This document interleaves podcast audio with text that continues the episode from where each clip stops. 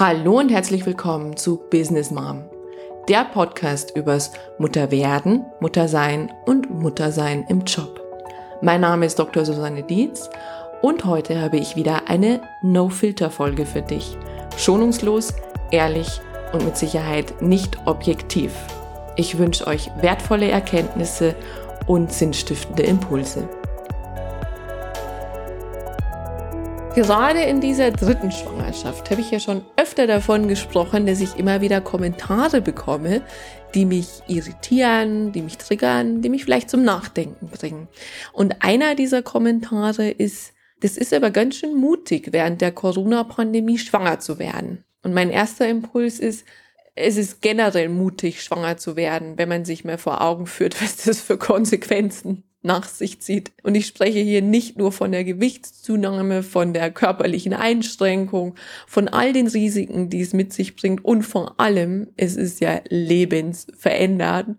Ähm, davon will ich gar nicht sprechen. Aber ist es denn wirklich so mutig, während der Corona-Pandemie schwanger zu werden?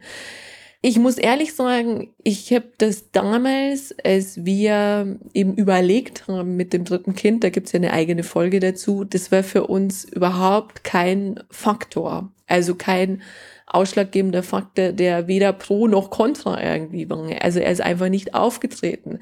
Dadurch zeigt es bei mir, dass es scheinbar keine hohe Relevanz hatte. Was ich aber nicht sagen will, dass das nicht für jemand anders Relevanz haben könnte. Und so habe ich mich mal hingesetzt und habe darüber nachgedacht. Ist es denn mutig, während der Corona-Pandemie schwanger zu werden? Und was spricht denn für eine Schwangerschaft und was spricht womöglich dagegen? Und mit den Gegenargumenten, da sind wir ja immer furchtbar schnell. Also was mir spontan eingefallen ist, was jetzt schon echt schade ist, dass es keine Kurse gibt. Also es gibt so keinen Schwangerschaftskurs. Es gibt gerade keine Yoga-Kurse für Schwangere. Also ich spreche jetzt von den Vorbereitungskursen. Also das heißt, diese Begegnungsstätten, die für mich immer so ein bisschen Auszeit auch bedeutet haben aus dem Alltag und Bewusstheit zu bekommen, für diese Schwangerschaft, die fehlen jetzt einfach. Die kann man online machen und ich mache zum Beispiel auch jetzt beim dritten Kind nochmal einen Geburtsvorbereitungskurs online. Finde ich ganz wunderbar. Aber dass man wirklich andere Mütter kennenlernt, dass man in Kontakt kommt, dass man eben vielleicht auch erste Kontakte knüpft für die Elternzeiten, die fehlen jetzt leider. So ehrlich muss man da sein. Und ähm, das ist auch ein bisschen schade. Was witzigerweise gestern passiert ist, dass meine Schwangerschafts-App mir nochmal so einen Tipp gegeben hat, was ich denn tun könnte. Und der Tipp war, ich solle mich nochmal mit Freundinnen treffen, ins Kino gehen oder mit meinem Partner Abendessen gehen. So, Und wir wissen alle, Januar 2021, keiner dieser Tipps funktioniert momentan wirklich. Also das ist uns alles verboten worden. Ähm, ich musste dann echt lachen, weil ich es irgendwie so nett fand, ja, was vorher so selbstverständlich war. Geht halt jetzt einfach nicht.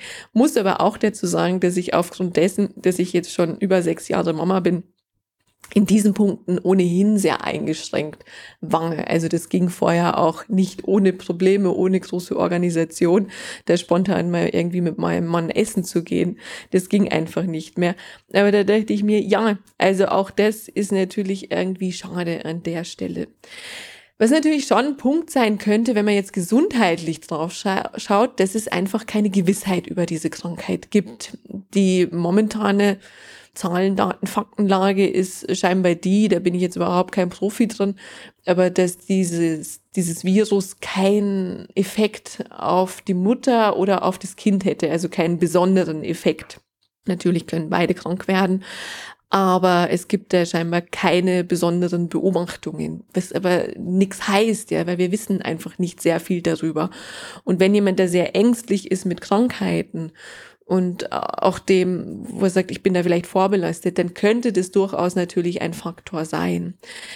Und was auch noch momentan so ein bisschen, ich sag mal, wackelig ist, ist aus meiner Sicht die Lage in den Kliniken. Also wenn sich jemand entschließt, die Geburt in der Klinik dann auch zu machen, dann ist es momentan halt auch sehr holprig, weil man überhaupt keinen Besuch empfangen darf. Das heißt, wenn ich in der Klinik denn bin und sollte ich ein paar Tage länger dort sein, dürften mich weder mein Mann noch meine Kinder besuchen, was mir dann wahrscheinlich schon sehr schwer fallen würde. Deswegen gibt's jetzt auch gehäuft ambulante Entbindungen. Das heißt, ähm, die Frauen gehen nach wenigen Stunden schon wieder nach Hause und werden dann nochmal quasi intensiver von der Nachsorgehebamme betreut, beziehungsweise auch vom Kinderarzt, von den Behandelnden.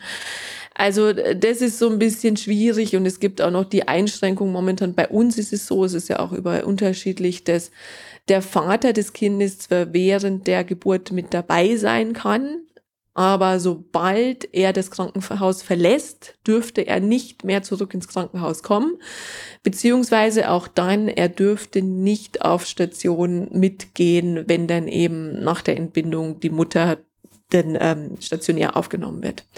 Also das sind alles so Dinge, wo ich sage, hm, es ist jetzt so ein schwieriger Punkt, weil gerade bei Wöchnerinnen ist es halt super wichtig, dass die nicht alleine sind. Also, dass, dass die im Kontakt bleiben mit ihrem Leben, dass die, ja, einfach das Gefühl haben, gut aufgehoben zu sein.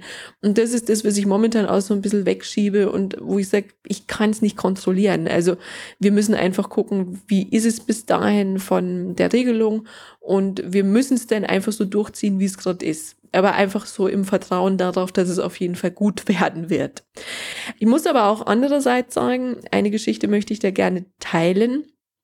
Eine Erfahrung mit der Klinik, die ich hätte, und zwar ähm, bei der Anmeldung. Man muss sich ja schon mehrere Wochen vor Geburt in der Klinik anmelden beziehungsweise sich vorstellen. Und ich hätte den Termin bereits ja, irgendwann im Spätsommer vereinbart für November und wusste aber dann auch zu dem Zeitpunkt nicht, äh, ja, darf ich denn überhaupt ins Krankenhaus? Weil zu dem Zeitpunkt waren die Krankenhäuser schon gesperrt für Besuch und so weiter und so fort. Ich habe aber auch keine Nachricht bekommen und dann bin ich halt mal auf gut Glück zu dem Termin gefahren. Und was sehr, sehr positiv war, dass ich bereits quasi am Eingang und der war dann so ein netter Security-Mann sehr herzlich willkommen geheißen worden bin. Also ich musste dann Fieber messen und ich durfte den Bogen ausfüllen, aber der war super, super nett und super entspannt und ich bin ja jemand, der so, so Resonanzen gerne aufnimmt im Raum. Also wie geht's den Leuten? Wie ist der Spannungszustand dort? Ähm, macht mich das Ganze nervös hier und es war alles sehr, sehr ruhig und sehr, sehr kontrolliert. Also es, also es hat mir sehr viel Sicherheit vermittelt und auch ähm, ja, Zuversicht und auch die, die wissen schon, was sie tun. Und ähnlich was halt dann eben in dieser Hebammensprechstunde, die haben dann einen Raum genommen, der nicht unbedingt im Kreissaaltrakt ist, haben dann auch ganz klar beschriftet, was zu tun ist. Also bitte klopfen Sie einmal und setzen sich dann hin. Wir werden Sie abholen. Also es war alles super gut vorbereitet. Und auch, dass Sie gesagt haben, Sie machen die Anmeldung trotz alledem persönlich fände ich gut, weil es einfach nochmal ein schönes Gespräch war, ein schöner Erstkontakt mit der Klinik, wo man nochmal offene Fragen besprechen konnte, auch nochmal Sorgen, Nöte, Ängste und einfach vermittelt bekommen die wissen, was sie tun. Und äh, das fände ich super positiv. Das, also es ist jetzt ein Mini-Blitzlicht ja, von einem Krankenhaus in der Geburtshilfe, dass die scheinbar nicht eingeschränkt sind durch diese Corona-Pandemie, sondern dass die sich gut umgestellt haben, dass die sich gut darauf vorbereitet haben, dass die vermitteln, sie haben es im Griff. Ich werde dann noch eine Folge dazu machen, wenn ich es quasi dann einmal, wenn ich dann durch bin, ja, mal sehen, wie es dann ist. Aber das hat mir sehr, sehr viel Zuversicht gegeben. Das ja, kann man auch auf uns, auf unser alltägliches Leben übertragen, dass man halt sich ein Stück weit anpasst und dadurch wieder Sicherheit generiert und dass es denn schon irgendwie geht zu den Pro-Argumenten. Und das wäre jetzt schon so ein Stück weit Pro-Argument für eine Schwangerschaft in der Corona-Pandemie, wäre bei uns mit Sicherheit der Punkt, dass äh, diese ja außerordentliche Krise es eigentlich erst noch möglich gemacht hat, dass wir über das dritte Kind nachdenken, beziehungsweise dass wir uns halt dafür entscheiden, ganz bewusst, weil es für uns die Familiensituation entspannter gemacht hat. Das heißt, mein Mann ist mehr im Homeoffice, hat dadurch weniger Fahrzeiten, kann dadurch auch die Kinder zwischendrin mal abnehmen. Also das heißt, äh, können sie auch mal kurz von der Schule abholen und so weiter und so fort. Und das heißt, die komplette Verantwortung für die Kinder hängt nicht nur an mir, und das hat erst diese Corona-Pandemie möglich gemacht. Also, dass wir gesagt haben, wir haben mehr Zeitfenster für uns als Familie, einfach dadurch, dass die Fahrzeiten zum Büro wegfallen.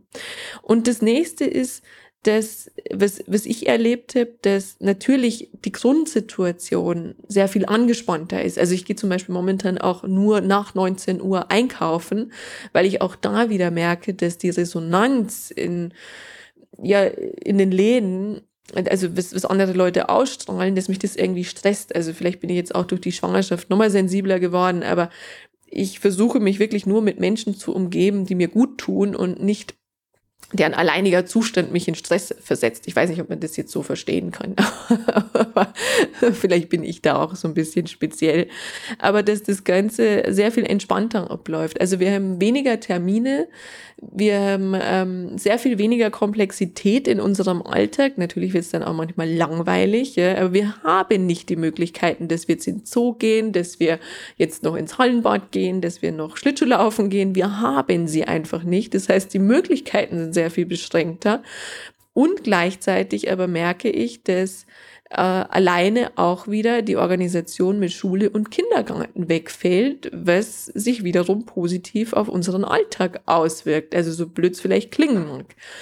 Und ähm, da hat mir auch eine Ärztin geschildert, dass dieser erste Lockdown, beim zweiten weiß ich es jetzt nicht, aber der erste Lockdown im Frühjahr, da hat sie auch wieder ganz subjektiv eben in ihrer Praxis beobachtet, dass es weniger Fehlgeburten gibt. Und sie glaubt, es liegt daran, dass die Frauen weniger gestresst sind, was ja durchaus positiv ist. Also es das heißt, das Ganze hat uns schon auch irgendwo gut getan.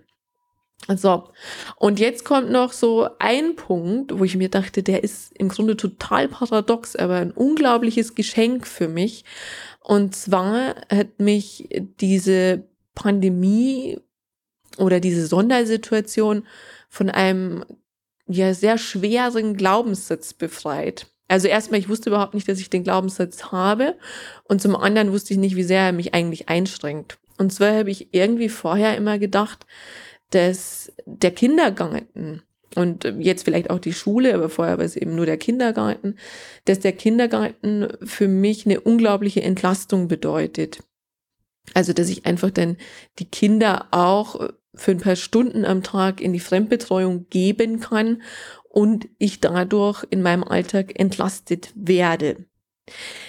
Ich habe aber gemerkt, und wie gesagt, das klingt so ein bisschen paradox, ich habe aber gemerkt, dass vor allem auch im ersten Lockdown, dass es gar nicht der Fall ist, sondern dass mein Alltag sehr viel entspannter ist, wenn die Kinder eben nicht in den Kindergarten oder in die Schule gehen. Wie gesagt, das ist zum einen, ja, kann ich mir so erklären, dass organisatorische Faktoren, also dass ich die ganzen Fahrzeiten nicht habe, aber ich merke auch, meine Kinder sind so viel entspannter, wenn sie eben nicht in der Fremdbetreuung sind wenn sie sich auch komplett nur auf das Familiensystem einlassen können.